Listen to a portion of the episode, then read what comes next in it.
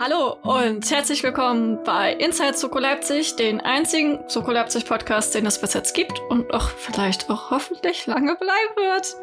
Yay! ja, darauf hoffen wir garantiert. Wir sprechen hier über die neuen Folgen von Soko Leipzig, die seit dem 1. September ausgestrahlt werden. Dann alle angewandten angewandte Technik, wie beispielsweise Musik, aber auch Drehbuch und da verwendete Symbolik und natürlich über die erwähnten Themen, weil die einfach sehr gesellschaftsrelevant sind. Ich mache jetzt mal die Einführung, weil ich habe euch letztes Mal, also es gibt zwei Punkte, die wir diesmal als Einführung haben. Erstens, ich habe euch letztes Mal, weil ich selbst zu verwirrt war, ein bisschen Scheiße erzählt. Wir haben ja über die ähm, Panikattacke, Schrägstrich Hyperventilation, Schrägstrich alte Entzugserscheinungen von Emilia geredet. Emily? Emilia? Emilia? Emilia Roth, so rum was. Ähm, ich habe mich da etwas vertan, weil ich habe dann angefangen, die Symptome zu vermischen. Wenn wir jetzt mal genau schauen, bei einer Hyperventilation sind die Symptome Atemnot, obwohl keine Zyanose vorhanden ist, und die typische Pfötchenstellung, die wir auch da hatten. Bei einer Atemnot die bei Entzugserscheinungen auftritt, hast du eher eine Bradypnoe. Das heißt, da ist es dann so, dass die Zyanose eintritt, also du blaue Lippen kriegst. Wir hatten da zwar die verlangsamte Atmung durch die Medikamente und eben diesen Entzug von denen, aber auch die Panikattacke. Und so haben sich die Symptome vermischt, was mich auch verwirrt hat. Und dann hattest du die Pfötchenstellung, keine Zyanose, aber eine langsame Atmung. Hat zusammengepasst, weil für die Person in, der, in diesem Kontext war es eine sehr schnelle Atmung. Ja, so, jetzt ist es auch geklärt. Also. Ja, ich hoffe, das ist okay, dass wir es nochmal, ich sag mal so, richtig gestellt haben. Ich nehme meine Kritik an der Recherche zurück. Ich muss einen Hut ziehen. Ihr habt schneller gecheckt als jemand, der. Okay, das wirft jetzt vielleicht ein, ein schlechtes Licht auf die Rettungssanitäter. Aber ihr habt schneller gecheckt als jemand, der jetzt ab übernächster Woche im Krankenhaus unterwegs sein wird. Yay. Oh, das spricht nicht für mich. Aber ähm, jetzt kommen wir zu unserem zweiten Punkt wie vielleicht ein paar von euch mitbekommen haben, wurde unsere erste Insta-Seite runtergenommen. Also Inside Soko Leipzig hatten wir da unsere erste Insta-Seite gehabt, hatten auch schon eine ordentliche Anzahl von Followern dafür, dass wir erst so circa eine Woche online waren.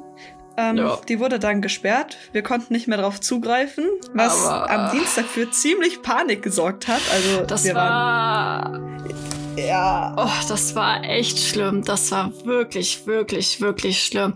Also wirklich, ich war da, es war ja irgendwie, weiß ich nicht, das war tatsächlich morgens. Ich war so ungefähr auf dem Weg zur Berufsschule, war halt so drinne Mhm, ich habe noch geschlafen.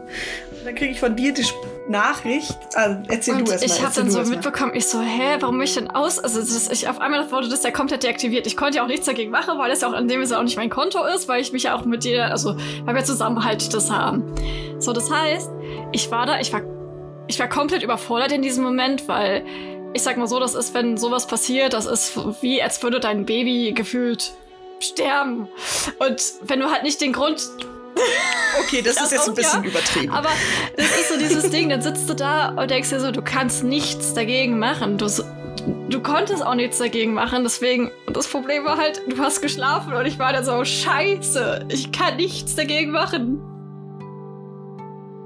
Ja, ich habe dann von dir erstmal, blöd gesagt, Sturmklingel gekriegt und wach auf, schau auf mein Handy drauf. Ich war noch komplett verschlafen. Bin so, was geht denn da jetzt ab? Schau mir das an, bin so, okay, das muss jetzt irgendwie korrigieren.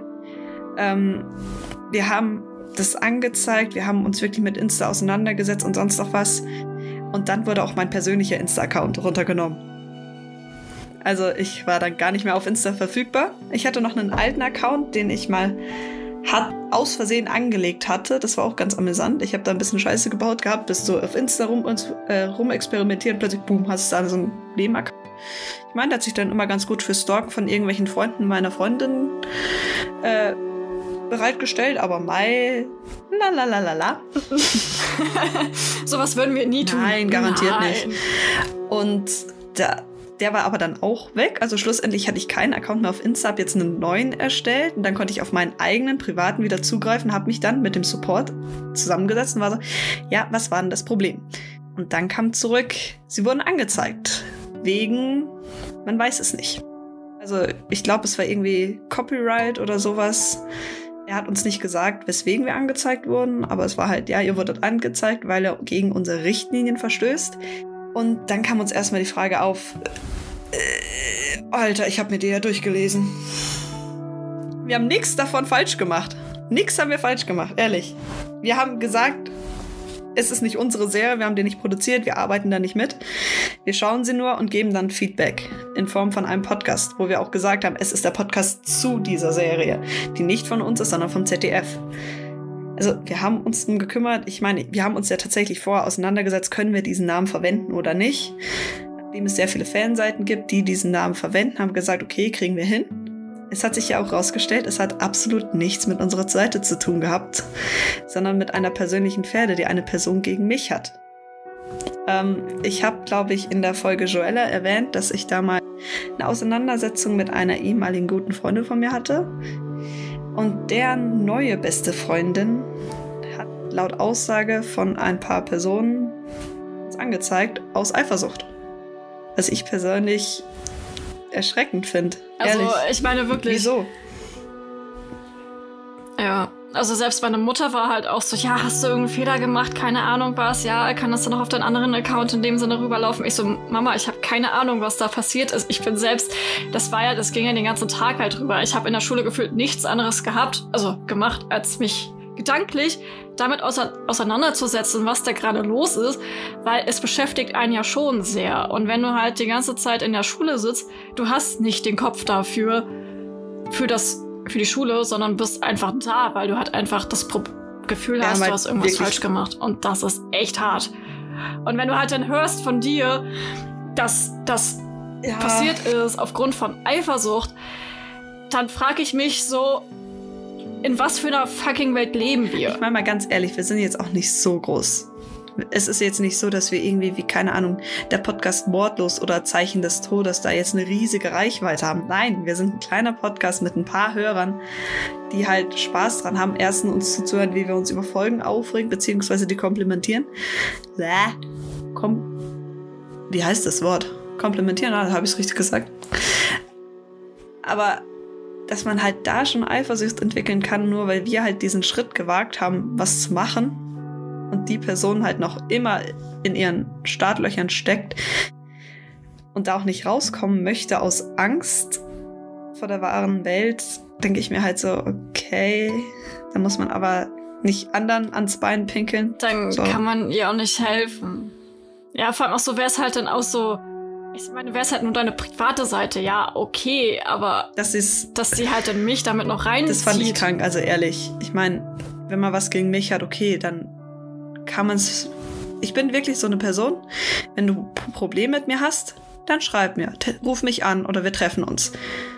Wenn du das nicht machen möchtest oder meine Nummer nicht hast, dann hast du auch kein Recht dazu, ein Problem mit mir zu haben. Ja, Ehrlich, man kann über Probleme reden, man kann Lösungen finden mit dieser einen Person, mit der ich ja das Problem mit meinem Stück hatte. Wir haben geredet, haben dann gesagt, okay, Freundschaft wird jetzt eher schwer, aber wir werden uns jetzt gegenseitig nicht den Kopf abreißen. Ist Aber vollkommen jetzt- in Ordnung.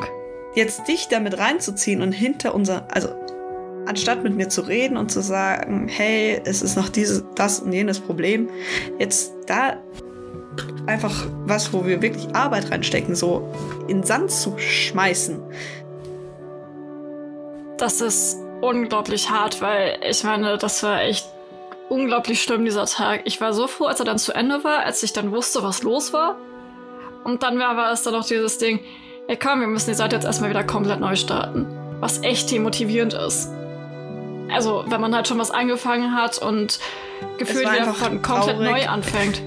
Ich meine, es ist ganz praktisch, weil wir haben jetzt, ich kann mich ja jetzt um die Posts kümmern und wir haben auch, also ich habe jetzt eine neue Methode rausgefunden, wie ich diese Trailer für unsere einzelnen Folgen hochstellen möchte.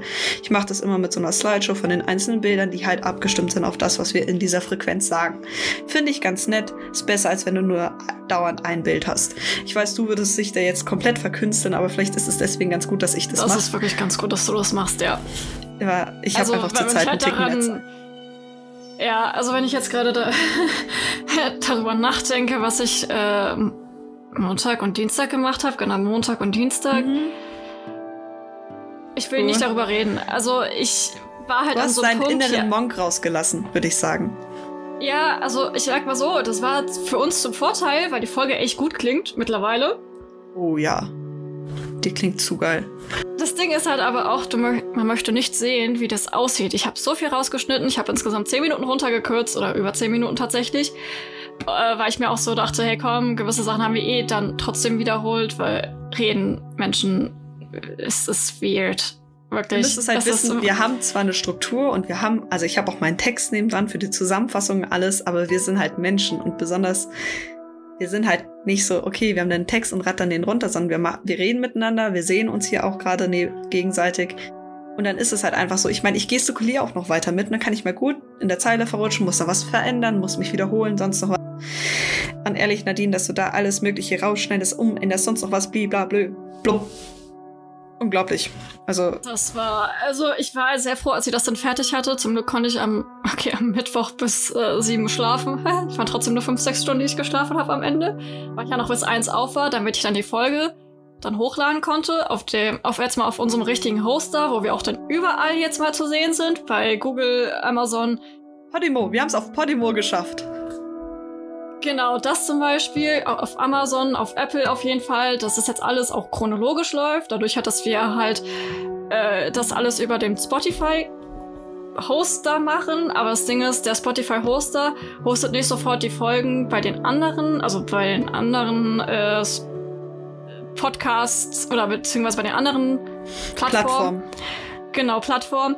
Und das heißt also, dass du dir noch ein richtiges Host-System suchen musst. Das, damit habe ich mich jetzt die ganze Woche lang beschäftigt und habe jetzt einen gefunden, der eigentlich echt ganz gut ist. Der ist auch sehr entspannt. Da ist auch immer da gleich die Statistiken mit drin.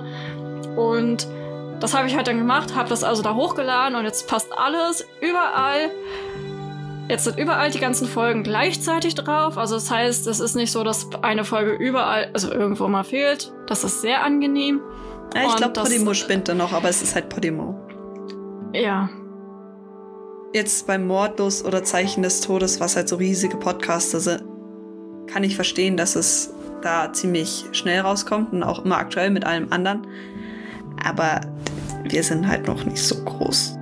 Es ist wir halt sind so. zu klein dafür. Viel zu klein. Yay. Ja. Hör, hört uns mehr, hört uns mehr. Empfehlt uns, keine Ahnung. Ich, scheiße, ich klinge wie so, ein Werb wie so eine Werbungstante. wie so eine Werbungstante. Ey, Werbung, Werbung. Wir ja. müssen alles. Gott, wir müssen alles ich bin, Alter, ich bin so froh, dass wir keine Werbung machen müssen, weil wir das halt freiwillig machen, so unentgeltlich. Wir müssen jetzt nicht irgendwie sagen, kauft das und das, macht das und das, seht das und das, ja. esst das und das.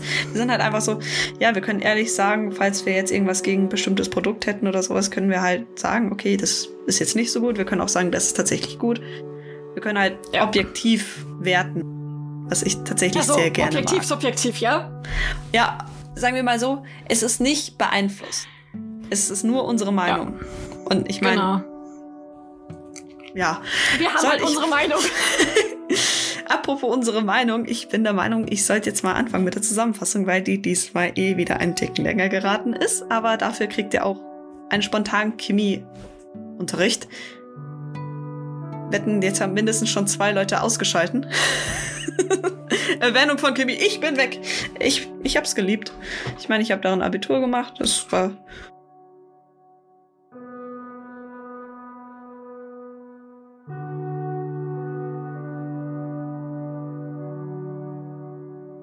ich hab, ich hab eins gerade da.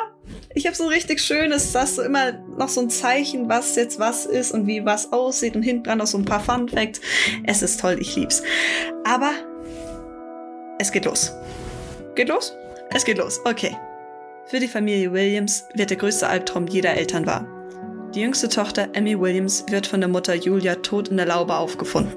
Das Mädchen verstarb an einer Kohlenstoffmonoxidvergiftung, welche durch das fehlerhafte Einstellung der Kaminklampe für die Sekundärluft ausgelöst wurde.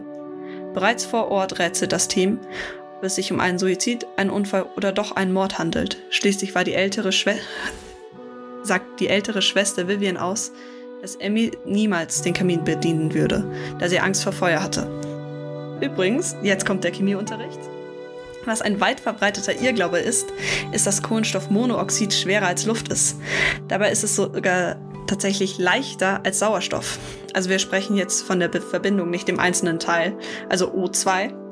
Denn Sauerstoff befindet sich nämlich im Periodensystem, hast du ja vorhin erwähnt, in der sechsten Hauptgruppe und Kohlenstoff dagegen in der vierten. Somit kommen wir bei O2, also der Verbindung Sauerstoff, auf eine mittlere Atommasse von 32 μ. Bei CO, also Kohlenstoffmonoxid, nur auf 28 μ. Sogar Stickstoff ist leichter, äh, ist somit leichter als Sauerstoff mit auch 28 μ. Und das einzige, was in der Freiluft vor, die einzige in der Freiluft vorkommende Verbindung, die schwerer ist, ist Kohlenstoffdioxid, also CO2, was wir halt kennen aus den ganzen Statistiken alles, mit 44 μ. Ja, das sagt mir auf jeden Fall sehr viel aus. Danke für, dein, Danke für deine Chemiestunde auf jeden Fall. Wie gesagt, μ ist so die Masse, in der das, in der das gewogen wird. Da gibt es also Sauerstoff als Grad 1. Nicht Sauerstoff, scheiße. Wasserstoff meinst du? Wasserstoff als Grad 1. Nee, Wasserstoff ist tatsächlich ist ja auch das erste in der ersten Hauptgruppe, steht in der obersten Zeile drin und darin wird das alles gemessen. Wir gesagt, gut, das ist jetzt eins, fertig. Also, ich muss euch ehrlich sein, wo Physiker sich denken, okay, wir machen jetzt das und das und das und das, sind die Chemiker sehr faul. Wirklich, die stehen daneben dran und denken sich so, nö, jetzt sollen wir uns da diese ganze Arbeit machen? Wir sagen halt einfach, das ist eins, fertig. Wieso schwer, wenn es auch einfach geht? Besonders, ihr habt dann ganz selten irgendwas hinterm Komma. Weiter im Text. Es wird die Familie nach möglichen Suizidgedanken der Tochter befragt, was aber direkt von der Mutter verneint wird. Während Kim also das Zimmer ansieht und Moritz nach dem Fund von Marihuana und dem Öffnen des Mobilfel Mobiltelefons der Toten von einer gewissen Luna erfährt, macht sich Jan auf den Weg, um mit diesem Mädchen zu sprechen, welches anscheinend die letzte Person war, die Emmy lebend gesehen hatte. Bei Luna handelt es sich um die beste Freundin Emmys, welche sich im betreuten Wohnen, betreuten Wohnen für drogenabhängige Jugendliche befindet. Sie beteuert, sie hat zwar den Kamin angemacht, doch die Klappe war bereits offen. Also sie hat sie nicht zugemacht. Ja. Was ja auch dann schlussendlich zum Tod geführt hätte, hätte sie die Klappe zugemacht. Beziehungsweise sie wurde ja zugemacht, deswegen hat es zum Tod geführt. Yay! Als sie Als sie nämlich bei Emmy war, hatte diese Kokain- und Ketamin-Intus gehabt und war deswegen auch etwas unterkühlt. Was mich jetzt verwundert ist, Ketamin führt also im Not, in der Notversorgung zu Albträumen. Also wenn, wenn Ketamin gegeben wird, gibt es meistens davor Dipi, also Dipidolor. Nein, Domazepam, das gibst du davor nicht ich bin mal wieder mit meinen Medis unterwegs.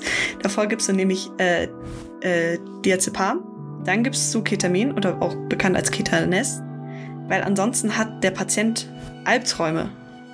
Und deswegen kann ich nicht so ganz verstehen, wieso man Ketamin als Droge verwendet. Also sie hat ja vorher noch Kokain genommen, vielleicht hat es es ausgeglichen, aber ich würde jetzt nicht freiwillig ja, ich würde jetzt nicht freiwillig Albträume haben wollen. So besonders. Naja, das aber vielleicht wollte sie gerne Albträume haben. Vielleicht, vielleicht, vielleicht fand sie Albträume geil. Also. Jedem das. Ja, jedem das, was ja. einem gefällt. Ja. Super. Bei der Obduktion. oh mein Gott. Bei der Obduktion konnte Rossi nicht nur die Todesursache und die Toxolo toxikologischen Befunde abhaken, sondern fand auch heraus, dass Emmy ein Rettungsgeschwister für ihre Schwester war, also Vivian. Was das ist, erklären wir euch später. Jedenfalls wollen Moritz und Jan die Eltern befragen, wie Emmy mit ihrer Rolle in der Familie umgegangen ist. Laut Vivian war sie stolz darauf und hat ihr sogar versprochen, die Niere zu spenden, welche sie so dringend benötigte. Dennoch, obwohl Vivian zur Tatzeitpunkt nicht zu Hause war und ihre Schwester liebte, fällt sie sich merkwürdig, als plötzlich Anton, Emmys Ex, an der Haustür anklopft. Bei Julia entdeckt Moritz dann später auch noch Hämatome, also Julia ist die Mutter, welche sie angeblich von einem Unfall trägt. Als das Team dann auch noch herausfindet, dass Emmy mit Luna bei der Polizei war, um eine Anzeige zu erstatten, verhärtet sich der Verdacht, dass der Vater seine Frau und wie auch seine Töchter schlägt. Es kommt jedoch anders. Nicht der Vater, sondern Emma war die Gewalttätige. Emmy! Als Kim und Jan dann die Eltern und die Tante damit konfrontieren, erleidet Julia einen psychogenen eine psychogene Synkope, also eine kurzfristige Ohnmächtigkeit, die extrem emotionalen Stress folgt. Wieder mal so ein bisschen Medizinwissen reingeschmissen. Trotz der Gewaltexzesse der Jüngsten wollen die, wollten die Eltern ihr ein normales Leben ermöglichen, wozu die Tante so gut wie möglich beitragen wollte. Ist dir eigentlich aufgefallen, wie eng Tante und Vater sich waren? Also, das war auf einem Level. Also ich muss ja dazu mal sagen. Es war schon echt heftig, muss ich ehrlich sein. Also ich muss wirklich sagen, ich war so. Ich glaube, das erste Mal war das eher wie. Hä? Mutter? Also Vater? Ich meine, Bruder und Schwester waren es ja in dem Sinne. Und ich war so. äh, Da ist doch mehr zwischen den beiden. Also ich war wirklich so, ich, ich habe wirklich das Gefühl gehabt, als, als, als würden die beiden sich etwas Ja, so mehr haben. Geschichten als, aus dem äh, Saarland. Geschichten aus dem Saarland. Oder Sweet Home Alabama, Ja. wie man sagen möchte. Ich meine, ich habe Ja, also wirklich, ich das hab genügend Geschwister und ich muss ehrlich sein, ja, wenn die mal ein Problem haben, sind wir schon nah zusammen. Aber dennoch gibt es dann so Aktionen wie, ich meine, der Glückwunsch von meinem kleinen Bruder zum Abitur war, er rennt in mein Zimmer rein, furzt, rennt wieder raus, macht die Tür zu. Das sind Geschwisterbeziehungen. Super. Und das kam mir jetzt mehr als Geschwister vor, aber nun ja.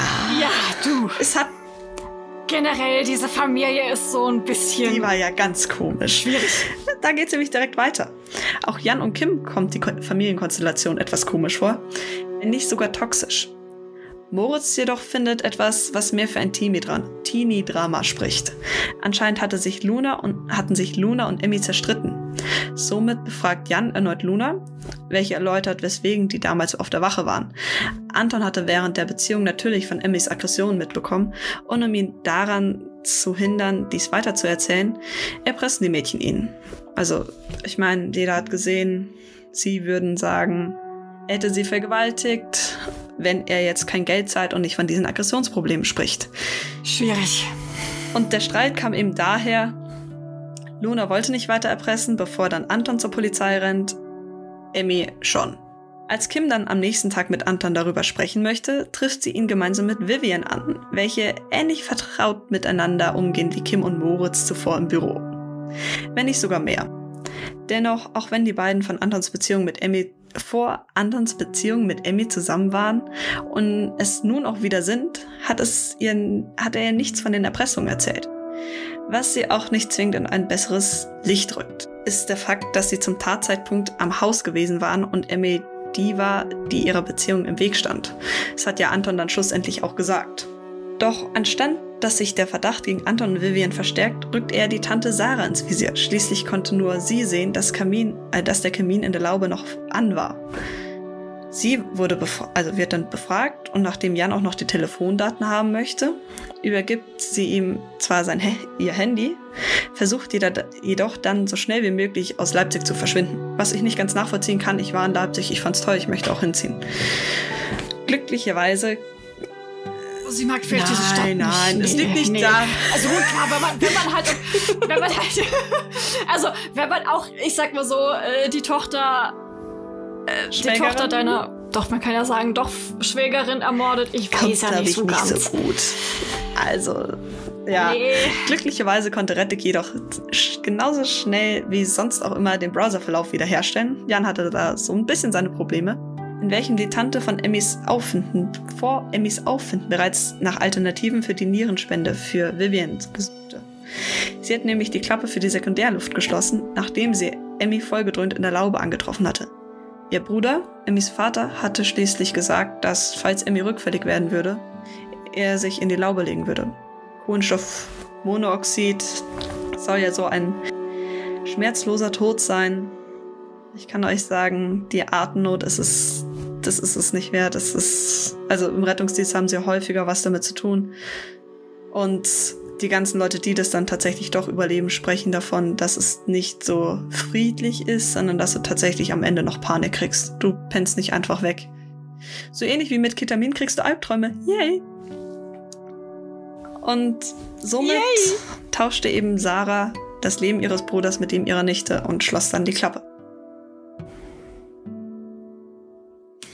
Das ist schon krass. Ich habe jetzt mal die Blumen-Story Yay. außen vor gelassen, genauso wie andere persönliche Beziehungen, weil darüber sprechen wir ja immer, wenn wir zu den Konstellationen kommen und Darüber sowas. sprechen wir ja eh noch Ich würde sagen, sollen wir dann erstmal weitermachen mit den Rettungsgeschwistern, dass wir das erklären, oder sollen wir erstmal dann die Schauspieler und so erklären? Was würdest du sagen? Gehen wir nach, unserem normal, nach unserer normalen Struktur, weil zu Rettungsgeschwistern werden wir ja dann noch eine Diskussion haben. Und was ich noch erwähnen möchte, bei unserer Diskussion wird es diesmal um sehr viele Themen gehen, die Menschen, die damit Probleme haben, sehr nahe treten können. Und ich möchte deswegen vorwarnen, wir werden einmal über Rettungsgeschwister reden, aber dann auch über die Geschwisterrollen in toxischen Familienkonstellationen und Aggressionszustände, die infolge von entweder psychischen oder körperlichen Krankheiten auftreten können. Genau. Und da sprechen wir dann nicht nur über Aggression gegenüber anderen Menschen, sondern über, auch über autoaggressives Verhalten, was im Volksmund könnte man sagen, eher bekannt als äh, bekannt ist als Selbstverletzung. Yay. Super motivierend, Das weiterzumachen. So geil, das kommt. ich find's so geil, dieses Yay kommt immer an den unpassendsten Stellen. Na, so soll es doch auch sein. Das ist Okay. genau der Sinn und Zweck dessen. Aber jetzt kommen wir endlich mal zu den Darstellern, beziehungsweise zu den technischen Dingen. Ich sag mal so, die ich jetzt in dieser Folge nicht ganz so sehr hervorheben möchte, weil es jetzt nicht allzu viel gibt. Aber trotzdem gehen wir jetzt erstmal zu den Darstellern. Es ist auf jeden Fall sehr schade, dass Ina nicht dabei war in der Folge. Dafür haben wir eine schöne Dreierkonstellation mit Jan Maybach, gespielt von Marco Gürnt, Kim Nowak, natürlich von Amy Mosul, Moritz Brenner von dem tollen Johannes Henrik Langer. Und Lorenz Rettich war wieder am Start, gespielt von Daniel Steiner. Ja, Rettig. Genau, dann Julia Williams. Ich fand diesen Nachnamen echt immer voll witzig. Ich, das war so ein halbes Denglisch meistens, wie sie den Namen ausgesprochen haben. Ich meine, es hat ja zur Geschichte gepasst. Die kam ja aus Amerika. Zumindest haben sie da eine Zeit lang gelebt. Genau, also passt es. Genau, die wird von ba Birte Hanusrichter gespielt. Sehr schöner Name. Die Vivian Williams, die Tochter von Luise Emily Cheshire. Cheshire? Risch? Ich hab doch keine Ahnung. Also Luise Emily, sagen wir es mal so. Es tut mir echt leid, also falls ich die Namen falsch ausspreche, ist es einfach nicht gerade Vielleicht, Vielleicht müssen wir irgendwen finden, der uns die Namen ausspricht. Ich meine, ich krieg das ja auch nicht hin. Ja. Erinnern wir uns nur an Toni Laurentos, Mentos, was auch immer. Laurentus. Laurentas Mentos. Laurentus hieß er. Laurentus Mentos. genau, dann die Sarah Williams von Isabella Bart Bartdorf. Bartdorf, schöner Name. Karl Williams, mein Gott, diese Namen von Bernhard Piesk. Ist okay. Bernhard Pieks. Entschuldigung. äh, dann Luna Faber von Vega Fenske. Anton Jeboa von Martin Nachname. Ich will ihn jetzt nicht falsch aussprechen, deswegen nenne ich ihn jetzt Martin. Ist einfacher, als mich noch mehr zu blamieren. Und Emmy Williams von Paula Schindler. Genau, dann kommen wir jetzt mal zum Stab. Mit unter anderem der Regie von Philipp Eichholz, der Autorin Lucy von Org, nee, von Org tatsächlich. Die Kamera hat wieder Henning Jessel gemacht. Im Schnitt saß wieder einmal Esther Weinert. War ja auch schon, glaube ich, in der letzten Folge, soweit ich das weiß. Und die Musik hat Andreas Roge gemacht. Genau. Und äh, dadurch, ich sag mal so, wir haben halt darüber versprochen, inwieweit wir jetzt diese Folge auf die technischen Dinge halt eingehen, weil es einfach nicht, ich sag mal so, es war einfach alles ziemlich standardmäßig, aber es gab doch so Dinge, die mir aufgefallen sind, wie jetzt zum Beispiel halt das, gut, dieser Fall ging jetzt über drei Tage. Ja, genau drei Tage. Die Emmy wurde eh am Morgen, glaube ich, gefunden. Also von daher waren es, glaube ich, fast komplette, fast komplette drei Tage. Das heißt, wir haben immer solche Übergangsshots, zum Beispiel so von Day to, äh, von Night to Day, also Nacht zu Tag, Entschuldigung. Und ähm, die sind dann halt meistens mit solchen Drohenshots über Leipzig und dann in dem Sinne halt mit äh, Zeitraffer halt aufgenommen, wie das dann so langsam dann dunkler wird. Und meistens ist es generell so, auch war jetzt auch viel in dieser Folge, dass viel generell diese Drohenshots verwendet, verwendet wurden. Also total viel schöne Shots über Leipzig. Auch vor allem, wenn wir halt manchmal ähm, Szenenwechsel hatten. Also wenn wir halt dann erst bei Luna waren, beziehungsweise bei der Familie und dann wieder in Richtung Präsidium gegangen sind, wieder ein Shot über Leipzig. Genau.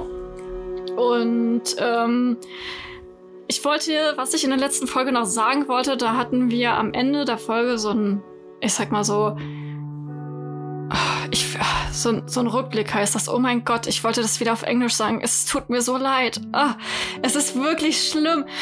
Und äh, das Ding ist, er hat mir halt so auch genauso diesen Rückblick gehabt und da war ja dieses Bouquet, beziehungsweise dieses, ich sag mal so, dieses leicht verwaschene, wo dann halt der Vater dann, wie auch immer er nochmal, Erik, genau, Erik hieß er, ermordet hatte.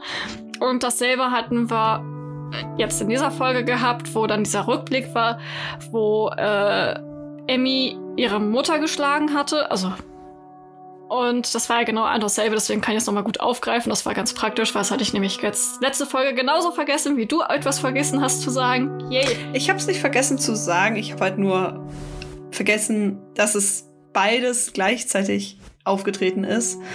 Genau, und halt dieses ja. Bouquet, das ist ja so, ist, es, da ist es so ein Mischmasch. Also ich weiß auch ungefähr, wie man das auf jeden Fall auch selber macht. Das ist jetzt nicht das Problem.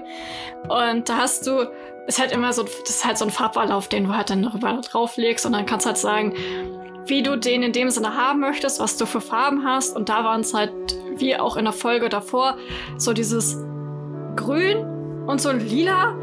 Und es war trotzdem ziemlich verwaschen. Das heißt, es war so ein ja, Bedeutung ist halt eher, dass es jetzt nicht unbedingt ziemlich klar war, sondern halt verwaschen ist und doch ziemlich auch toxisch, meiner Meinung nach, ist auch generell dieses Grün. Das ist ja, das war jetzt auch nicht das schönste Grün, meiner Meinung nach, plus die Situation darin.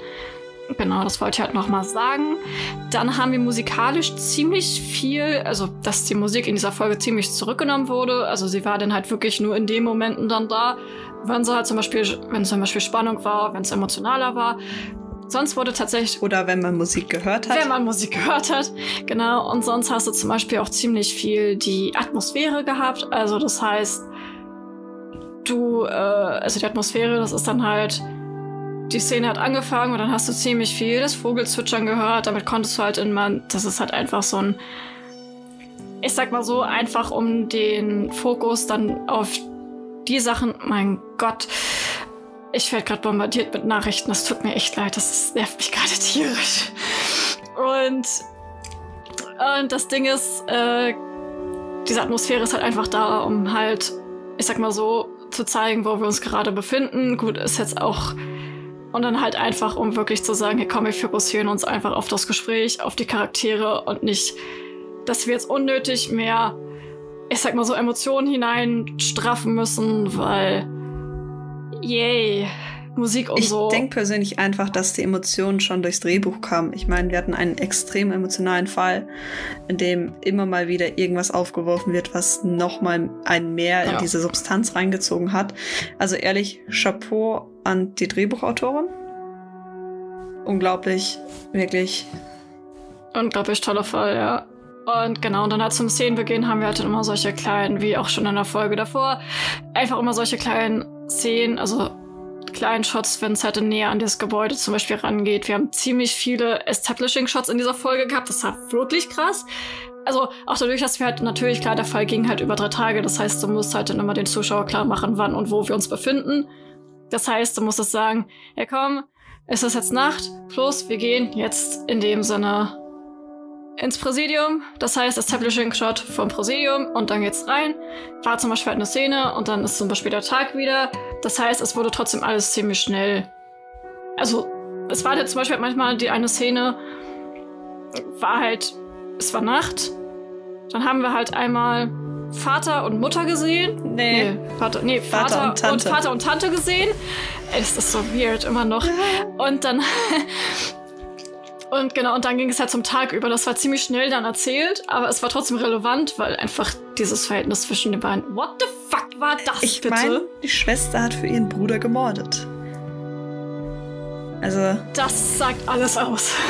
Ja, genau. Und dann waren ja in dieser Folge drei Songs. Ich habe mich jetzt explizit jetzt nur auf zwei in dem Sinne, ich sag's mal so, äh, fokussiert. Das war halt einmal Mozart, die 40. Sinfonie in D-Moll. Man muss dazu sagen, so viel habe ich tatsächlich gar nicht darüber gefunden, außer dass das ziemlich chaotisch war. Du hast also, über Mozart wenig gefunden. Wo hast du bitte gesucht? Nein, also das heißt also über die Bedeutung dahinter, was das halt alles aussagt und nicht einfach so, ja, das wurde so und so geschrieben, deswegen ist das so. Also ich wollte einfach gerne eine Bedeutung haben oder einfach äh, eine Analyse. Tatsächlich ist jetzt nicht ganz bei so. Musik in, von von länger verstorbenen Komponisten immer darauf schauen, was in deren Leben da gerade war. Also wenn du schaust, Beethoven, Bach, auch Mozart, auch bei sehr vielen Autoren, äh, Autoren ist es tatsächlich so, dass sie das, was sie in dem Moment erlebt haben, darin irgendwie verarbeiten verarbeitet. Ja, es war auch bei Mozart dann so, das war ja so mit am Ende, ich glaube, das war mit seiner letzte, die er geschrieben hatte. Und das war alles ziemlich düster, ziemlich dunkel und äh, ziemlich chaotisch, was eigentlich in dem Sinne genau das sagt, also dass er ziemlich düstere Gedanken halt hatte, was man muss dazu sagen, Mozart die 40. hatte halt Julia Williams war das sie? Ja, Julia Williams gehört, als sie dann ihr Bild gemalt hatte. Generell, ich fand ihre beziehungsweise ihr Kostüm sehr, sehr geil, weil es hat so gut zu ihr gepasst. Ehrlich, also diesmal haben sie sich wirklich übertroffen. Also da musste nicht mehr viel ja. Technik sein, das Drehbuch wie vorhin schon gesagt, war unglaublich. Kostüme haben gepasst wie sonst noch was. Ich meine, es hat, es rückt halt die Alternativ-Punker-Metalhead-Szene ein bisschen in schlechtes Licht, dass da jetzt die schon wieder mit Aggression dargestellt wurden. Aber ich meine, es wird in, im Film- und Fernsehformat sehr häufig verwendet, auch wenn, ich muss ehrlich sein, die ganzen Metalheads und Punker, die ich kenne, sind die liebsten Menschen auf der ganzen großen, weiten Welt. Das ist manchmal vielleicht lieber als manch andere Menschen. Tatsächlich, es gibt eine Statistik dazu, dass auf Heavy Metal Konzerten es weniger Verletzte gibt und weniger Einsätze für den Sanddienst als auf Popkonzerten. Wow. Das ist krass, das ist wirklich krass. Und das trotz Moshpits. Also ich war schon mal auf einem Konzert in einem Moshpit drin, bei eben Heavy Metal Ding. Und ey, ich habe noch beide meine Arme, alle Finger sind dran. Ich bin einmal hingeflogen, da hat mir tatsächlich die Brille ein bisschen kaputt gemacht. Aber es war noch eine alte, die hm. war eh schon, die hatte ich fünf Jahre lang. Aber sofort haben, mich, haben welche sind zu mir runter, haben geschaut, okay, mach mal einen Kreis hier, du musst wieder aufstehen, haben mir wieder hochgeholfen. Unglaublich lieb. Im Gegensatz Super dazu nett. war ich in einem Club drin, da ist eine runtergefallen und ja, die war halt komplett zertrampelt. Hat sich wahrscheinlich niemand dafür. Ja. Das ist irgendwie traurig. Es ist, ja, naja, Klischees und so. Voll. Aber mit denen kann man super gut arbeiten, genauso wie mit Blumensymbolik. Ich glaube, du merkst es schon, ich bin jetzt langsam so dran, das Drehbuch reinzuschieben, weil wir hatten ja unsere wundervolle Symbolik mit der Blume. Ina vertraut Jan ihre Blume an, einen Hibiskus, einen gelb-roten Hibiskus. Und so ähnlich wie du dich letztes Mal in den Farben der Kleidung verrannt hast, habe ich mich in Blumendeutung verrannt. Es ist so ein bisschen witzig. Ich meine, mein Deutschlehrer hat mich immer darauf getrimmt, achte auf alles, was dir auffällt und verwende es, wenn es dir, wenn es für dich Sinn ergibt. Und nun ja. Es ergibt Sinn. Ja, wenn man mal schaut, gelb generell bei der Blumenfarbe steht für Freundschaft. Also falls ihr eurem Crush was schenken wollt, dann schenkt ihm, schenkt der Person bitte entweder rote, rosa oder blaue Blumen. Aber keine gelben, weil damit packt er sie unabsichtlich in die Friendzone. Yay! Ja, wundervoll. Und muss man wissen. Ist tatsächlich sehr relevant. Ich meine, na, je nachdem, auch früher war es sehr relevant. Also da war es tatsächlich so, dass auch sich die queere Community Community sich damit verständigt hat, dass zum Beispiel lesbische Frauen ihren Angebeteten Brokkoli geschenkt haben. Süß. Ja, somit konnten sie halt ihre Zuneigung zeigen, ohne dass sie jetzt irgendwie Ärger kriegen. Rot steht ja, wie eigentlich jeder weiß, für Liebe, Mut, Ehre und sowas. Kombination könnte man jetzt vielleicht auf Jan und Inas Geschichte hinzuziehen, würde ich jetzt mal so sagen. Was, was halt den Fakt, dass diese Blume stirbt, noch heftiger macht. Und dann auch noch Hibiskus steht in der malaysischen oder englischen Kultur, ich glaube bei beiden, für erstens Schönheit, aber das ist jetzt eher im Hintergrund, aber auch für Führungskraft. Ach, würdest du nicht sagen, dass Ida schön ist? Also echt. Doch, doch, doch, doch, doch, doch, doch. Ja, aber es steht halt im Fokus ist jetzt für uns eher die Führungskraft, die damit gezeigt wird. Also wer einen Hibiskus geschenkt bekommen hat, wurde als Führungskraft anerkannt und respektiert. Nun haben wir Jan, der diese Blume kaputt macht. Ob absichtlich oder unabsichtlich, ich meine, Überwässerung heißt, man sorgt sich zu viel. Äh, man schaut, okay, ich möchte jetzt wirklich schauen, dass diese Pflanze lebt und dann überwässert man sie und dann verreckt sie. Ich meine, ich habe selbst keinen grünen Daumen. Ich hatte meine Kunstblume und ich habe es irgendwie geschafft, dass die kaputt ging. Nee? Yay. Ich habe keine Blumen, also also so schön bin ich. Also ich habe tatsächlich schon einen grünen Daumen. Ist jetzt nicht so, als würde ich das nicht können, aber trotzdem habe ich keine. Deswegen tat es mir noch mehr weh, das anzusehen. Ja, ich hatte halt die Plastikblume auf meine Heizung gestellt. Entsprechend hat sie dann auch gelitten. Aber generell in dieser Folge mit Symbolik haben sie sehr explizit bei dem Team gearbeitet. Was man nämlich auch sagen kann, Kim, äh, nicht Kims, Moritz weltberühmter grüner Pulli. Grün steht generell für Heimat und Geborgenheit. Und als sie dann ihre Zweierszene da hatten, worüber ich mich extremst gefreut habe, äh, hatte er seinen weltberühmten grünen Pulli an. Und sie, lila, lila kann halt entweder für Einsamkeit stehen aber es kann auch in Kombination, nämlich mit Grün, für eine wohlgewonnene Zweisamkeit stehen, was ich sehr süß finde. Nein. Oh Gott. Die hatten wir da gar nicht. Nein, nein, nein, so gar nicht.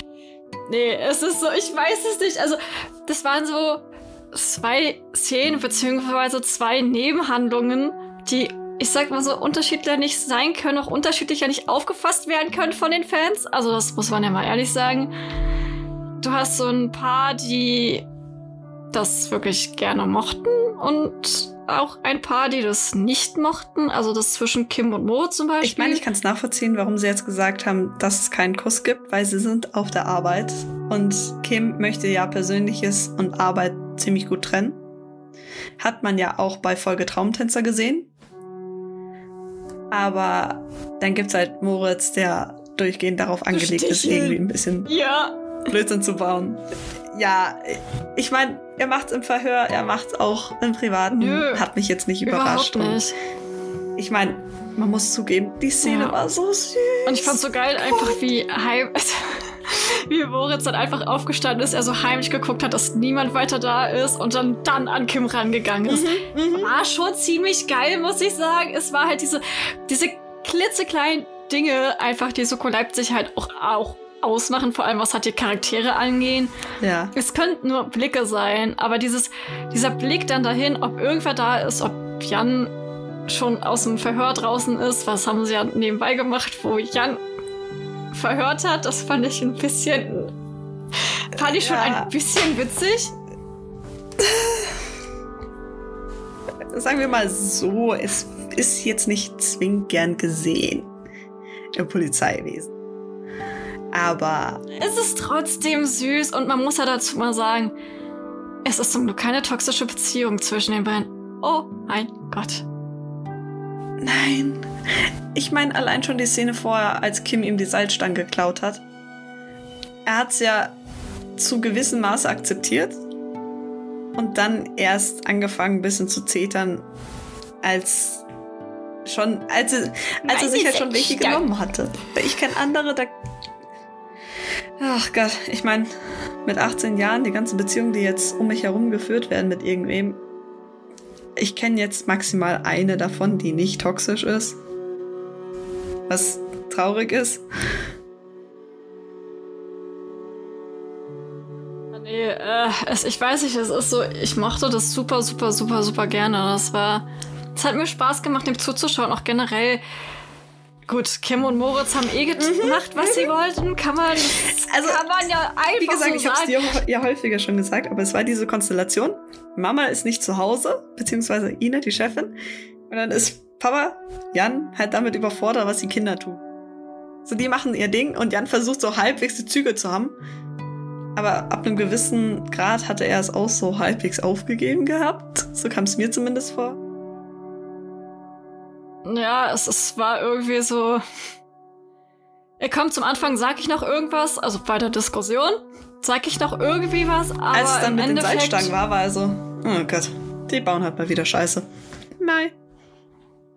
Ich fand's auch so witzig, dass er auch einfach nur, das, das war ja so bei den Salzstangen, da hatte er dann ja Luna geholt, Luna, so hieß sie.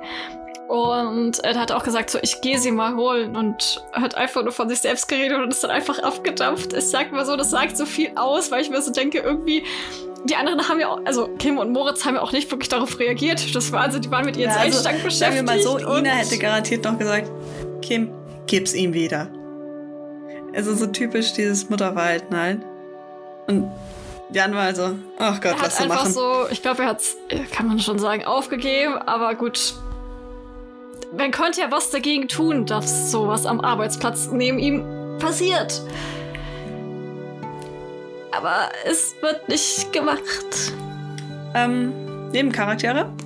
Erstmal Wollen wir neben über die komischen Konstellationen reden, die es da gab. Also, du hattest eine gute, gleichzeitig schlechte Beziehung zwischen den Schwestern. Du hattest eine sehr komische Beziehung zwischen Bruder und Schwester in Form von Vater und Tante. Ich sag immer noch Geschichten aus dem Saarland. Das könnte ich mir da sehr gut vorstellen. Also ich habe tatsächlich war meine Erwartung, dass es so kommen würde. Ist es nicht? Überraschung? Ja, aber ich habe auch echt gedacht, ich so, läuft da was zwischen den beiden? Ja, das Ding war, mir war von Anfang an klar, die Tante war die Mörderin. Aber ich dachte aus einem ganz anderen Grund. Für mich im Kopf war es so, okay, die Tante ist eifersüchtig auf die Frau und sieht in diesem Kind das Kind, was sie vielleicht gerne mit ihrem Bruder gehabt hätte. Ja. Und ist deswegen aggro. Nein, sie wollte ihren Bruder retten. Ich meine, das ist auch nachvollziehbar. Ich meine, tatsächlich, wenn meine Geschwister irgendwie in Gefahr sein, würde ich für die auch Himmel und Hölle in Bewegung setzen. Aber das war Ja. schon ein bisschen krass. Es, es war. Ja, es ist jetzt nicht so, dass ich auf die Arbeit von meinem großen Bruder kommen würde und mich bei ihm auf den Schoß setze. Ähm, nein. Äh, hey. Es war doch ein bisschen komisch, sagen wir es mal so. Es war wirklich. Als, als, Im Gegensatz dazu wird es, glaube ich, auch nicht mein kleiner Bruder bei mir machen, auch nicht meine kleine Schwester. So. Ja, ja. es war echt schwierig. Also, seien wir mal ehrlich, also das war echt eine Sache, wo ich mir echt so dachte, ich habe das dann auch irgendwie zum Anfang, oder als ich das dann gesehen habe, ich so, wie, bei, wie stehen die denn nochmal zueinander? Was, was sind denn Mhm. die? Ich habe das Ich habe wirklich tatsächlich beim, beim ersten Mal schauen, dachte ich, das wäre die Mutter. Das habe ich tatsächlich auch gedacht. Und dann war so, nein, ist die Tante. Hm? Hä? Es war so krass. Es war wirklich, wirklich krass. Also ich war in so einem Moment, ich so, hä? Hä? Hä? Und dann auch, wie sie halt dann auch dann bei ihm auf die Arbeit reingekommen ist, es war so ein bisschen, Es war schon heftig. auch, so diesen, auch so dieser Satz so, wie hältst du das aus? Ich glaube, das war, genau, das hatte sie, glaube ich, gesagt. Hältst du das hier aus? Es ist so, Aber generell die schauspielerischen Leistungen, die wir in dieser Folge gesehen haben. ja, Wow, ehrlich. so Von den, gut. angefangen mit den jungen Schauspielerinnen, mit Emmy, die dann ihre Mutter verprügelt und dann auch Vivian, Ja.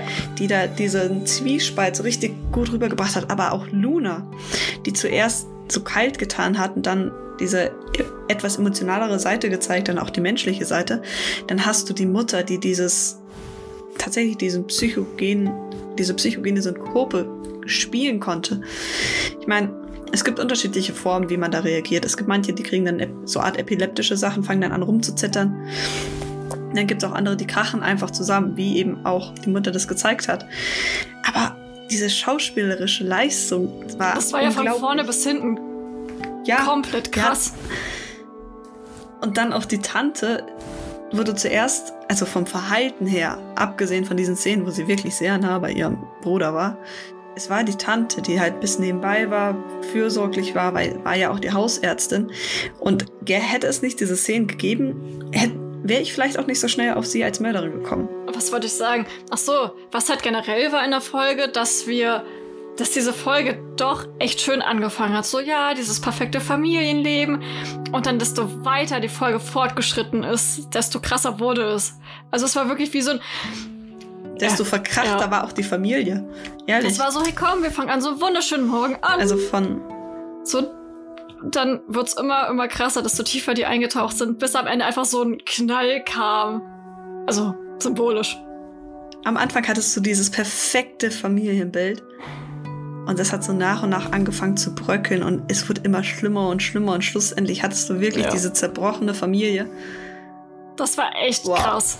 Also ja, unglaublich Das war echt cool. Auch so diese Musik dann da unter. Das war ja so wirklich am Anfang so, ja, super schönes Familiending. Das war auch so eine super, super schöne Musik dazu.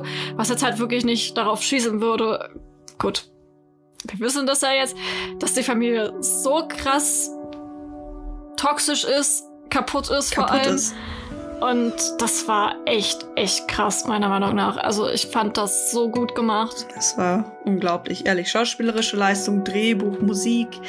Sie haben tatsächlich, was man bei so einer Folge falsch machen kann, ist, dass man zu viel reinsteckt. Und nachdem sie ja schon so extreme emotionale Themen hatten, haben sie jetzt diese Schnittfertigkeit aus der letzten Folge ein bisschen rausgenommen. Diesmal war es wirklich so, es war Fokus auf Familienkonstellation, es war Fokus auf die einzelnen Figuren und du hast auch tatsächlich mit diesem Familientrauma mitgefiebert. Du warst nebenbei und warst nicht nur so, hoffentlich finden sie den Mörder, sondern hoffentlich kriegen Anton und Vivian auch ihr Happy Ending. Ja, ey, Vivian, ich mag, ich mochte echt gut, ich mag die Schauspielerin schon echt so echt gerne, auch bei Blutige Anfänger. Ich weiß nicht, irgendwie mochte ich da schon ihre Rolle. Und da jetzt, das war echt, echt toll weil ja drei Schauspieler von Blutige Anfänger kamen. Das war ein bisschen. Deswegen Blutige Anfänger mit Soko Leipzig in einer Folge ist schon sehr geil. Ist schon sehr geil. Dazu muss man sagen. Wenn ich dir jetzt. Wenn ich dir jetzt gestehe, dass ich Blutige Anfänger noch nicht geschaut habe. Ist nicht so schlimm, aber kleiner Fun Fact. Äh, ja, Steffen Schröder und Petra ganz kurz droppen, weil es ist ganz cool, weil ich uh. mir so denke, es ist, ich liebe diesen Austausch und auch untereinander.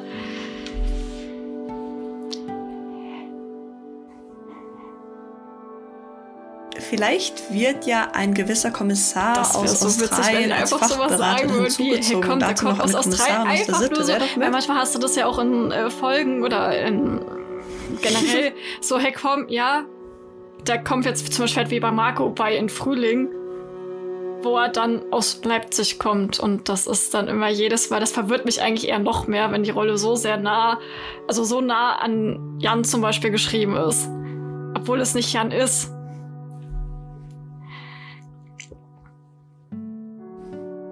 Auch bei, äh, was es ja auch gibt, bei Supergirl ist es, glaube ich. Da ist die Schauspielerin von Lexi aus Grey's Anatomy dabei. Und da wird eben auch gesagt, ja, sie hatte eine Stelle damals am Krankenhaus, wo sie dann nach einem traumatischen Event weggegangen ist. Was halt zu der Geschichte von Lexi aus Grey's Anatomy passt. Gott, der Tod war so traurig. Wenn halt so auf alte ehemalige Rollen zurückgegriffen wird, oder noch bestehende Rollen. Ich finde das Ich finde das wirklich toll.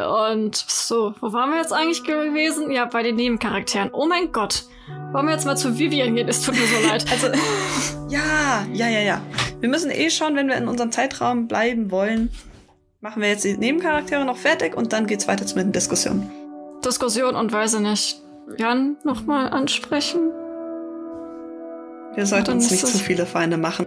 Ah, ich glaube, nächste Woche wird's. Ja, ich, ich würde aber trotzdem noch mal kurz darüber reden. Okay, okay, okay.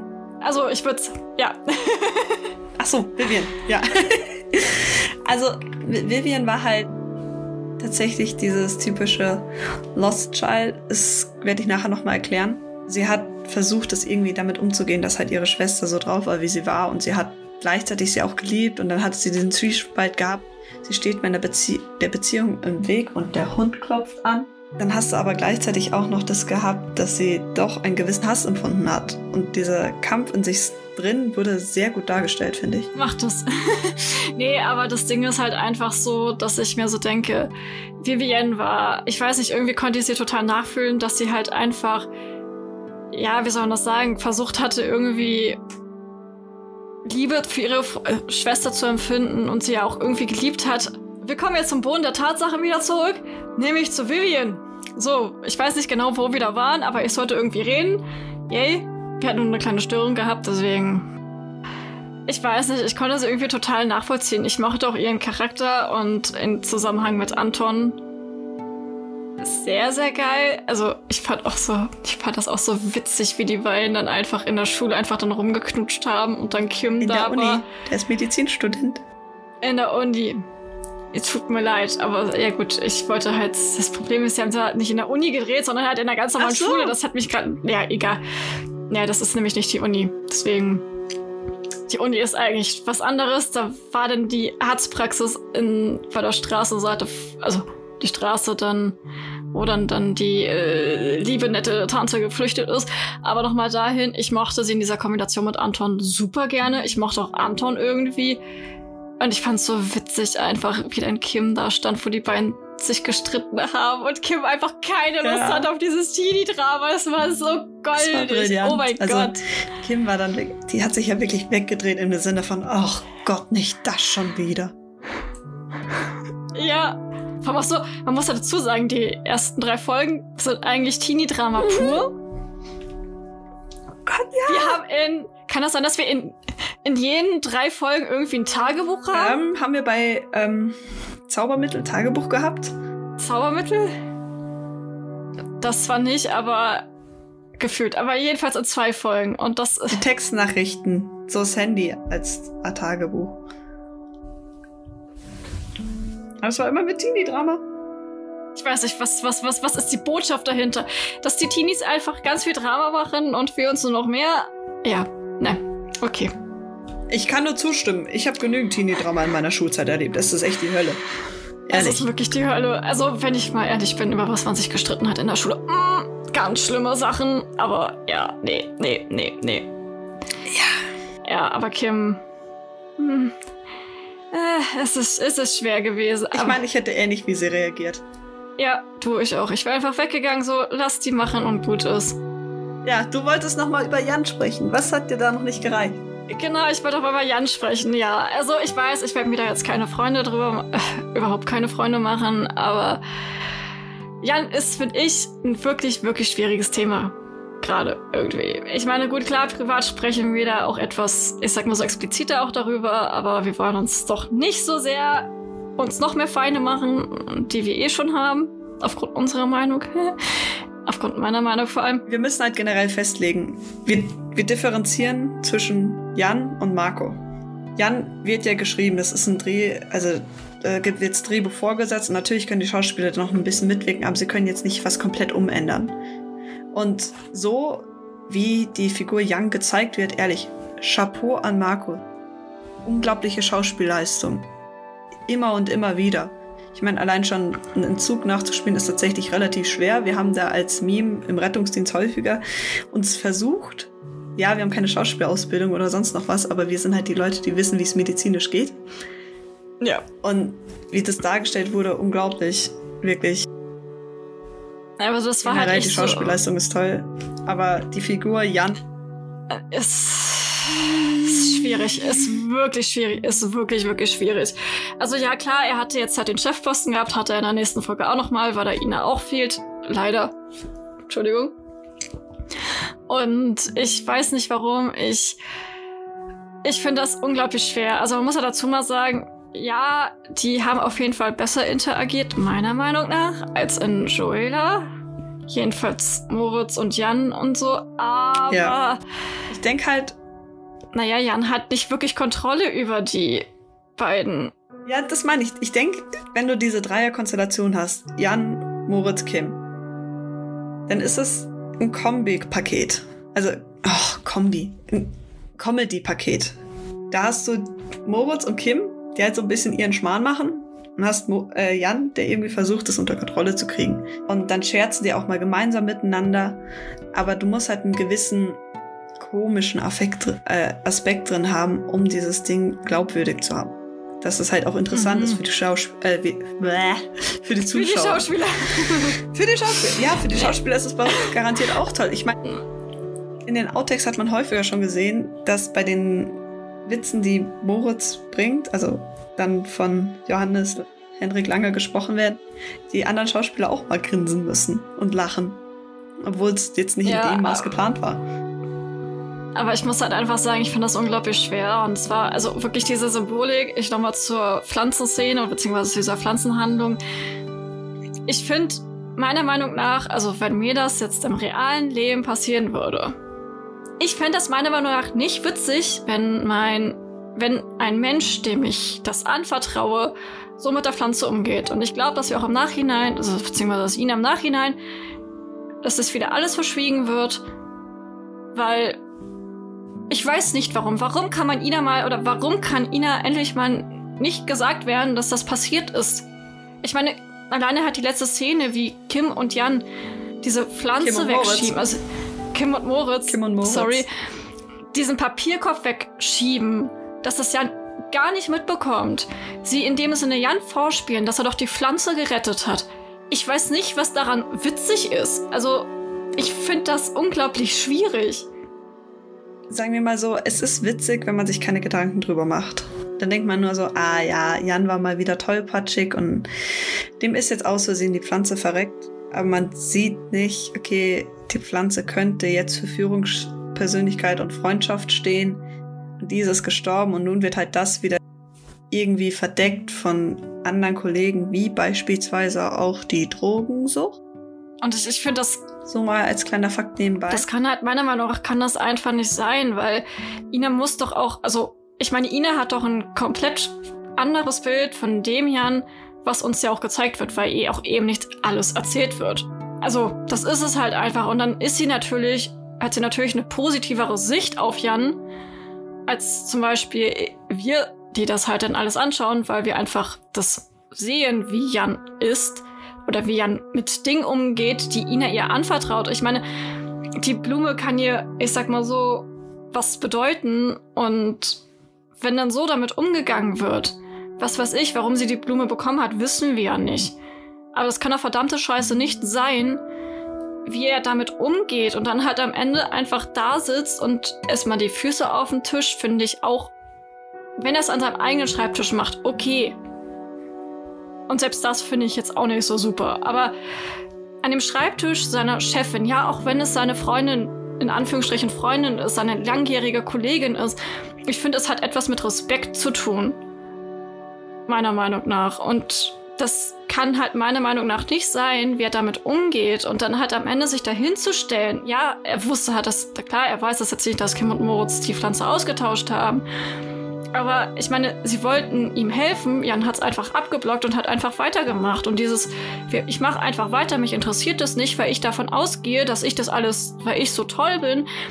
Und dann denke ich mir so, ich weiß nicht, was daran witzig ist. Und wenn Ina das mal erfahren würde, vielleicht wird sie da auch mal langsam auf den Boden der Tatsachen geholt. Aber ich habe nicht dieses Gefühl, dass es erstmal geschehen wird, weil die Sache mit den Drogen war es ja genau dasselbe. Und ich denke mir so irgendwie, ich finde das leider so schwer. Es, es, tut mir so leid, aber ich wollte einfach nur mal meine Gedanken dazu teilen. Ich meine, ihr müsst sie nicht verstehen, aber ich wollte das einfach nur gesagt haben. Ja.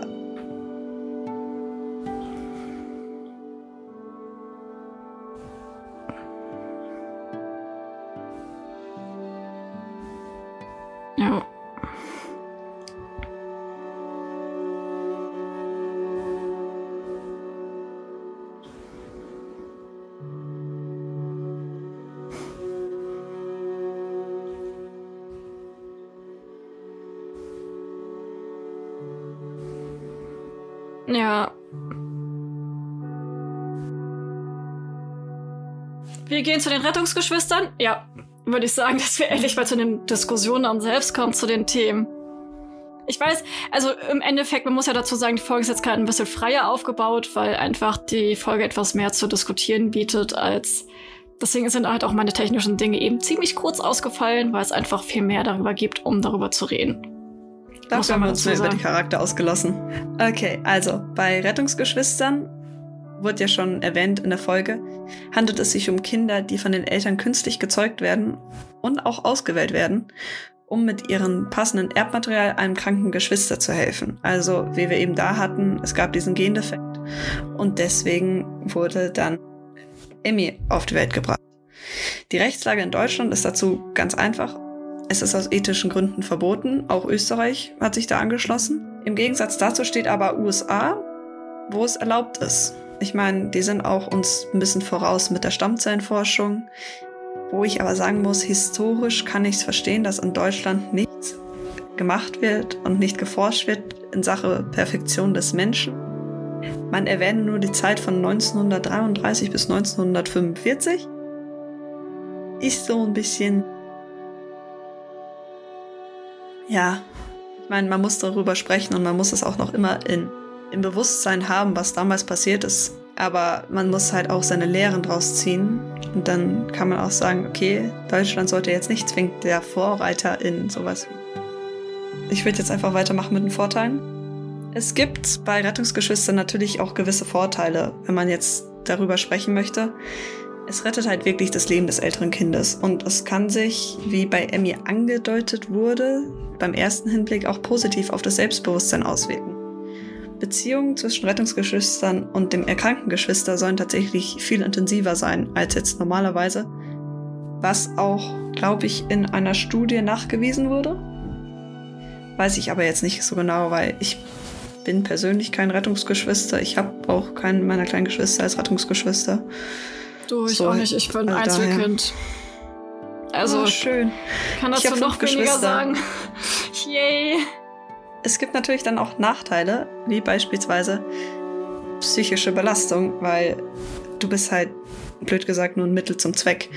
Und man kann sich dann die Schuld an Misserfolg einer OP geben. Und es gibt natürlich auch körperliche Gefahren bei diesen Eingriffen. Es gibt ein erhöhtes Risiko für Beeinträchtigung der Gesundheit, eine höhere Wahrscheinlichkeit für eine Totgeburt, Risiko zu Nebenwirkungen wie Gelenkschmerzen durch dieses Wachstumshormon äh, GCSF also wir haben uns da eine Doktorarbeit rausgesucht, äh, rausgesucht, um das alles jetzt erklären zu können. Nee, keine Doktor, Bachelorarbeit. Erstmal das Lesen, schön im Zug, erstmal schön recherchieren, erstmal durchlesen.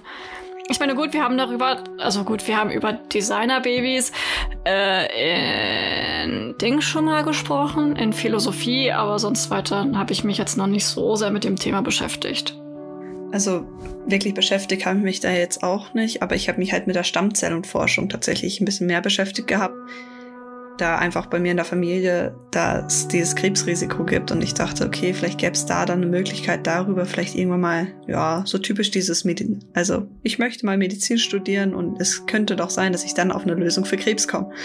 Ist logisch, nee, aber was ist denn so deine Meinung dazu? Also ich selbst finde das unglaublich schwer, irgendwie ja oder Nein zu sagen bei Rettungsgeschwistern? Ich denke, dass meine Meinung jetzt sich sehr davon unterscheiden würde, von der, die ich hätte, wenn ich selbst ein Kind hätte. Ich meine, jetzt könnte ich sagen, ich möchte jetzt nicht, dass sich irgendein Kind so fühlt, als wäre es nur Mittel zum Zweck.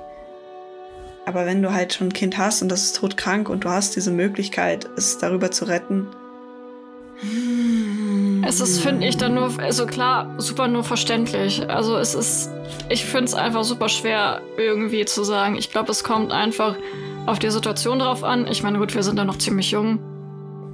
Ist halt, haben halt selber keine Kinder, aber ich bin halt so der Meinung, ich, wir können, ich kann dazu jetzt keine richtige Meinung haben. Also es ist halt ein super schweres Thema, was einfach diskussionswürdig ist.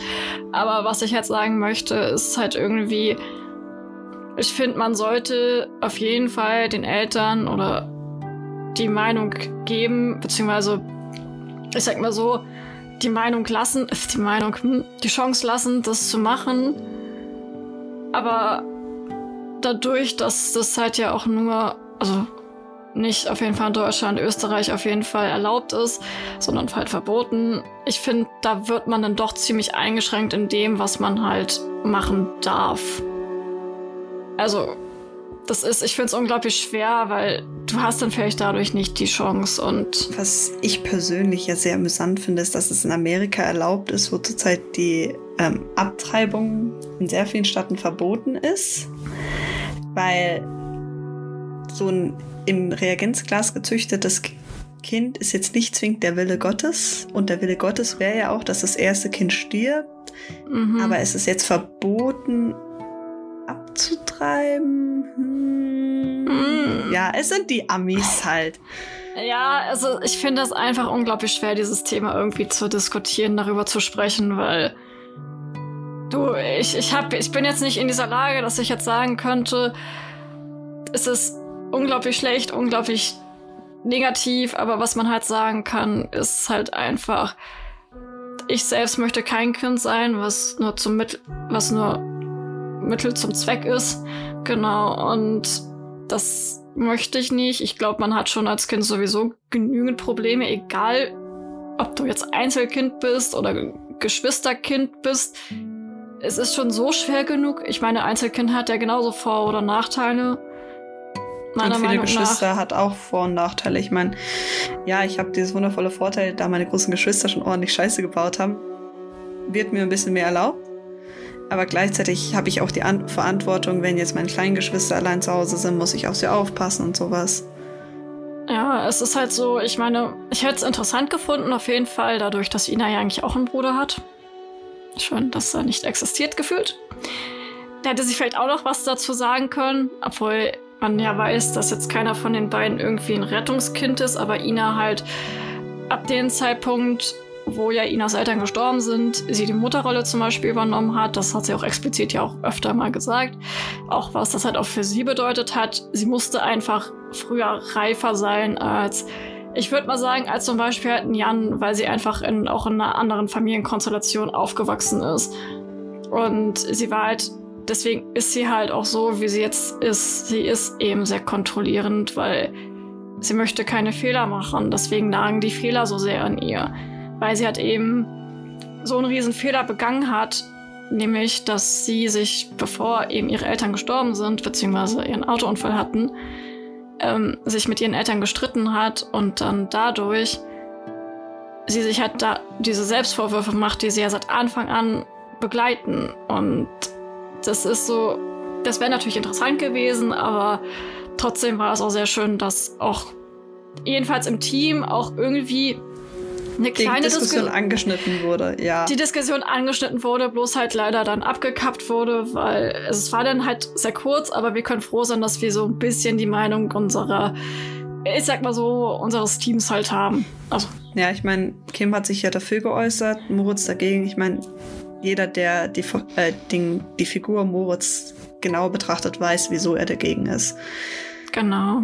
Ja, das Ersatzteillager innerhalb von Sekunden für seinen Bruder geworden weil einfach Ben halt so das Lieblingskind so. von Angelik Angelika ist. Und Kim, sie hat ja, also, ihr sind keine Geschwister bewusst, sie ist ja Einzelkind. Nö. Und ich glaube, daher kommt dann auch so ein bisschen ihre, ihre Meinung dazu, weil sie kann sich nur als Mutter vorstellen.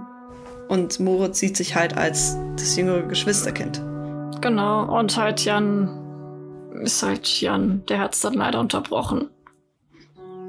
Obwohl ich, ich glaube, ich weiß gar nicht, würdest, was würdest du sagen, auf welcher Seite Jan da stehen würde? Ich meine, man hat jetzt nicht unbedingt so viel daraus gehört, außer dass er die Diskussion unterbrochen denke, hat. Ich denke tatsächlich, weil er selbst Vater ist von zwei Kindern, dass er auf der Seite von Kim wäre, also für. Also dafür, auch wenn er halt gesagt hat, auch wenn er dann trotzdem die Diskussion abgebrochen hat. Und ja, deswegen, weil eben die Diskussion. Er, er ist Vater, jeder möchte das Beste für sein Kind. Ja. Deswegen. Und da wird dann auch relativ häufig ein anderes dann eher übersehen. Das ist leider so. Das sieht man ja auch an Vivian zum Beispiel, obwohl sie eigentlich, finde ich, doch ziemlich gut damit umgeht. Also es gibt schlimmere Beispiele, die man, ich sag mal so, schon gesehen hat. Wollen wir dann mit Familienkonstellationen weitermachen, also beziehungsweise den toxischen? Würde ich sagen, machen wir weiter. Perfekter weil, Übergang. Yay. Es ist richtig, also wirklich, ja, ich weiß nicht, es ist irgendwie ja. ziemlich traurig, ziemlich hart, diese Folge oder beziehungsweise diese Besprechung irgendwie insgesamt. Ich denke, man hört jetzt auch, dass wir ein bisschen weniger lachen. Wir haben vorher unsere Witze gehabt, aber ich persönlich würde jetzt nirgendwo den roten Slip einbauen, der jetzt bei uns eigentlich so ein Running Gag wurde. Nee, passt irgendwie nicht so wirklich da rein. Nein, das ist zu ernst. Also bei toxischer Familienkonstellation spricht man von Familien, die einen für gewöhnlich mehr Leid als Freude bringen. Das Verhalten von einem oder mehreren Familienmitgliedern schadet einem oder mehreren anderen Familienmitgliedern. Und meist sind die Leidtragenden dann die Kinder, die daraufhin selbst psychische Störungen entwickeln können, was sogar manchmal ins psychosomatische, also körperbetreffende, übergeht. Hm. Soll ich noch weitermachen mit Familienweisen? Familie, äh, von möglichen Verhaltensweisen? Oder willst du das Würde ich machen? sagen, Okay. Hm. äh, würde ich sagen, mir ist das. Es gibt so vier Hauptverhaltensweisen, die in diesen Familien auftreten können. Also zuerst mal, dass Individualität nicht akzeptiert wird und dass die einzelnen Familienmitglieder keinen Freiraum haben. Und er wird auch nicht akzeptiert, wenn man den sich schaffen möchte. Das führt dann dazu, dass diese, also die Opfer, die Kinder dann sehr häufig süchtig nach Bestätigung und nach Aufmerksamkeit werden und dann diese weltberühmten People-Pleaser werden. Dann gibt's natürlich auch noch Überbeschütz, also typisch Helikoptereltern, was dazu führt, dass dieses Kind keine Kontrolle über das eigene Leben hat und abhängig ist von den Eltern, sich von denen nicht lösen kann. Da gibt's tatsächlich sehr häufig Fälle, in denen Leichenfunde stattfinden, wo einfach die Kinder, die die Eltern betreut haben, nicht akzeptieren wollten, dass diese tot sind.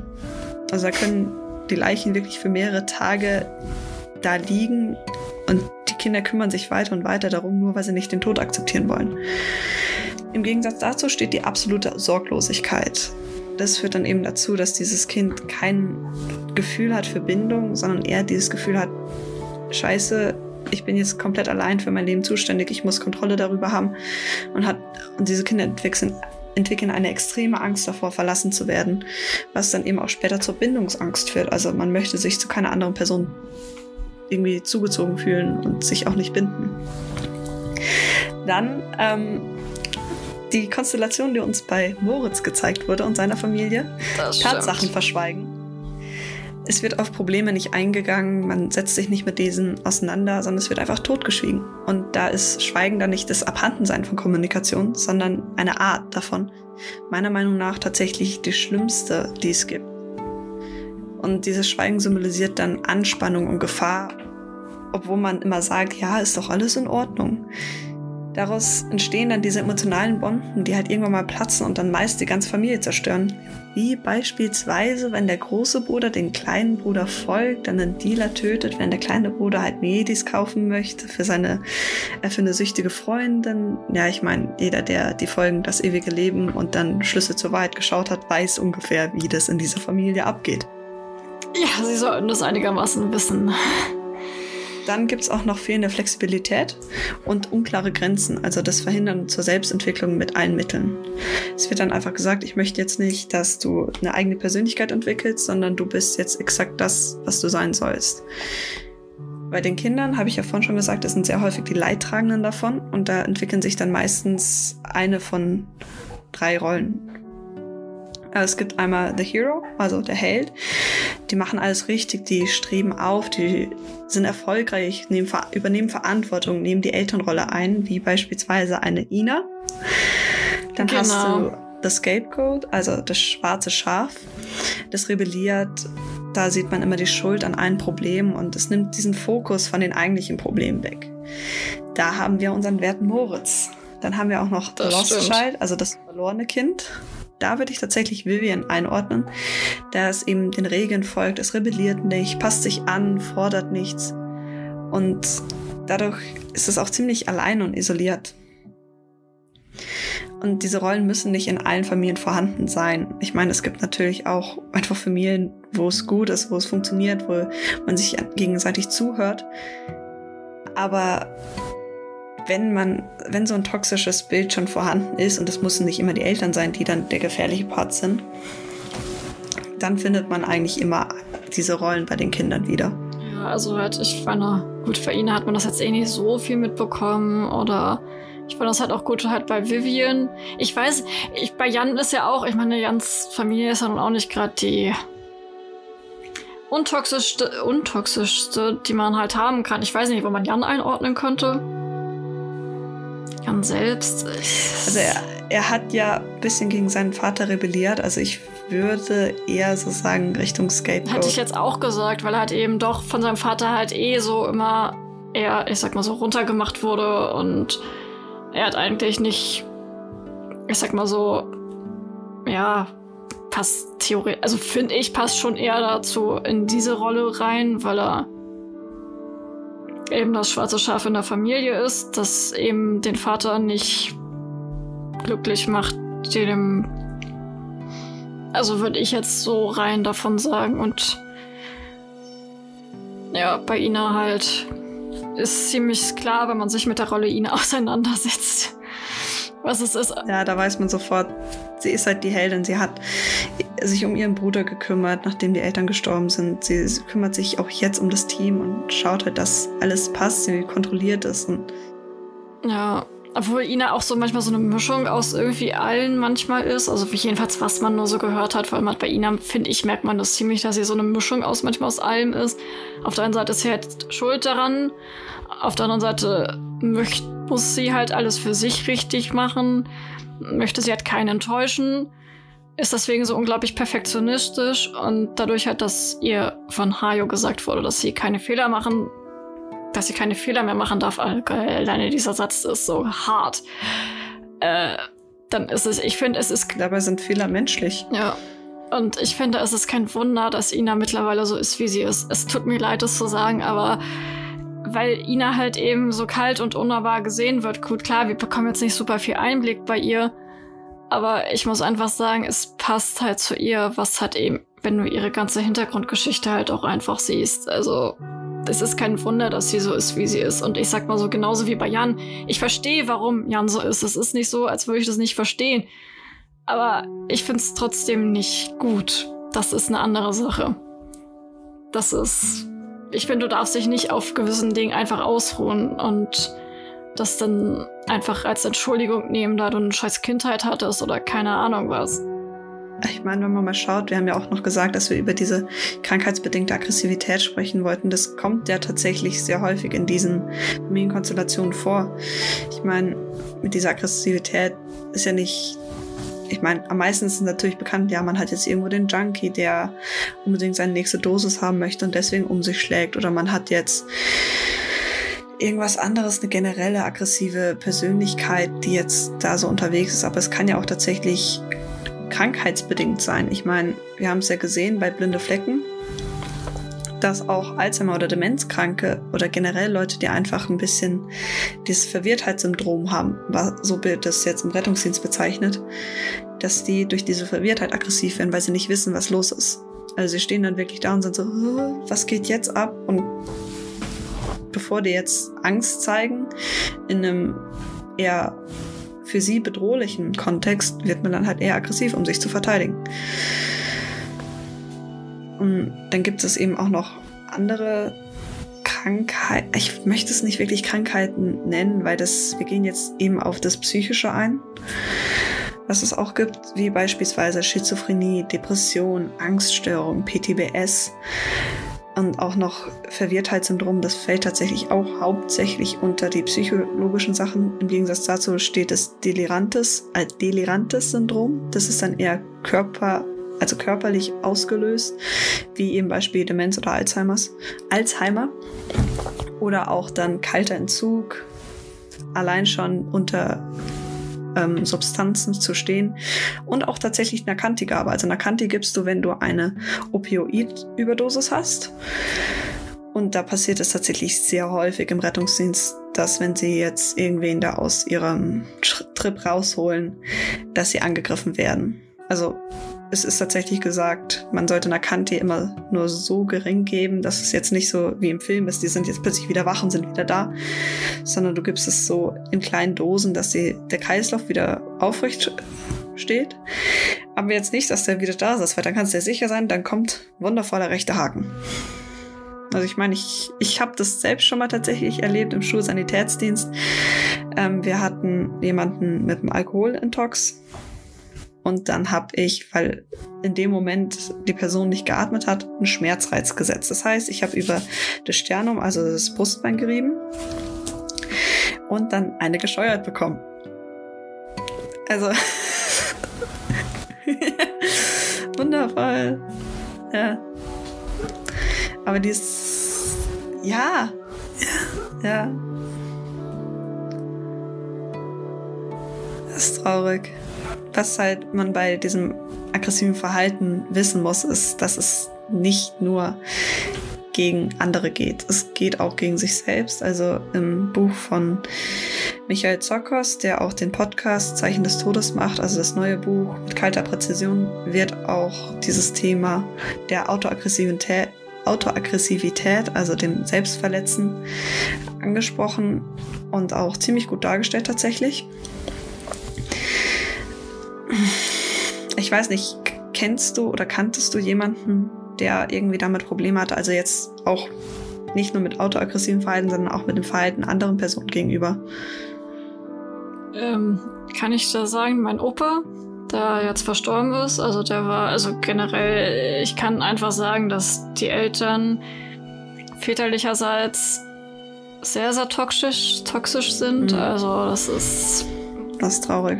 Ich sag mal so, meine, meine Oma hat sich meinem Opa überhaupt nichts genommen. Das ist so krass. Also, das war unglaublich toxisch. Ich kann das gar nicht genau beschreiben, aber. Du musst ja auch nicht. Ist es ja hört sich auch so blöd an. Und es hört sich jetzt so blöd an, aber ich war froh, als er gestorben ist. Und dieses Gefühl habe ich halt auch bei meiner Oma, weil ich einfach, ich finde es unglaublich schwer, mit ihr zu kommunizieren. Also, mein Opa, klar, ist an Krebs gestorben, so traurig das halt auch eben ist, aber irgendwie war man doch froh, dass er nicht mehr da ist und man hätte eigentlich gedacht, dadurch, dass er halt dann eben tot ist, dass meine Oma eigentlich aufblüht. Das Problem ist halt aber so, dadurch, dass zwei toxische Persönlichkeiten aufeinander gekommen sind. Ja, es wird nicht gut. Es ist auch nicht besser geworden. Äh, nee, es ist, das Ding ist halt, man konnte es auch nicht so einschätzen. Dadurch, dass ich klar, ich war als Kind zwar bei ihm, aber ich kann das nicht wirklich einschätzen, weil das auch einfach unglaublich ja, also ich habe im Rettungsdienst so natürlich auch mit aggressivem Verhalten zu tun. Also ich habe gesehen, wie sich Kinder geprügelt haben. Ich meine, ich hatte tatsächlich mal einen Fall, da musste ich ein Kind im Sekretariat abholen, weil es so zusammengeschlagen wurde, dass es ähm, eine Rippenserienfraktur hatte. Das heißt, es waren mehrere Rippen gebrochen. Und anscheinend hatte das Kind auch dann einen Hirnschaden. Also es war in dem Moment, als ich ankam, nicht mehr ansprechbar. Und das, der Täter, das Kind, das es verursacht hat, ist jetzt auch unter Behandlung mit, also gegen Aggressionsprobleme und alles drum dran. Aber ich finde das erschreckend, zu was bereits Kinder schon in der Lage sind. Und ich habe auch autoaggressives Verhalten gesehen. Das sind immer so die Situationen, wo du dann gerufen wirst und dann, ich habe eine Fortbildung im psychosozialen Notfällen, Notfällen. Und dann habe ich das auch der Schule mitgeteilt und dann wurde ich tatsächlich mehrfach gerufen, wenn blöd gesagt ein Schnitt zu tief ging oder sowas, anderweitige Sachen vorlagen. Ich habe es schon gesehen und für, ach Gott, in der Fachliteratur wird immer gesagt, für gesunde Menschen ist es nicht nachvollziehbar. Aber ich denke jetzt nicht zwingend, dass jemand, der psychische Probleme hat, nicht gesund ist. Ja, die haben Probleme. Aber es sind halt auch Menschen. Es ist jetzt nicht irgendwie was Ansteckendes. Es ist nicht was, was du mit Samthandschuhen anfassen musst. Es ist halt wie ein gebrochenes Bein. Die Menschen sind dann daran gehindert, was zu tun, was sie eigentlich könnten.